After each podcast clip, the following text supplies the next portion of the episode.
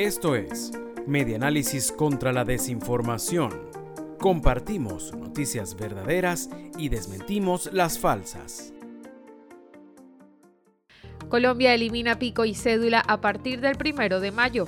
Colombia anunció este martes 26 de abril la eliminación del mecanismo pico y cédula en los puentes internacionales que conectan con su vecina nación Venezuela, reseña La Nación. La información fue suministrada por el director de Migración Colombia, Juan Francisco Espinosa Palacios, en un video grabado en el puente internacional Francisco de Paula Santander.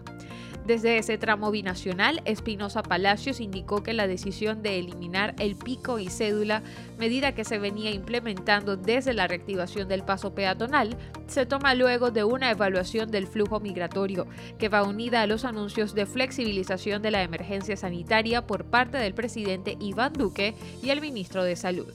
Ante este panorama se tomó la determinación de que a partir del 1 de mayo se da por terminado el sistema pico y cédula, lo que le permitirá a los venezolanos ingresar a territorio colombiano sin este tipo de restricción, argumentó.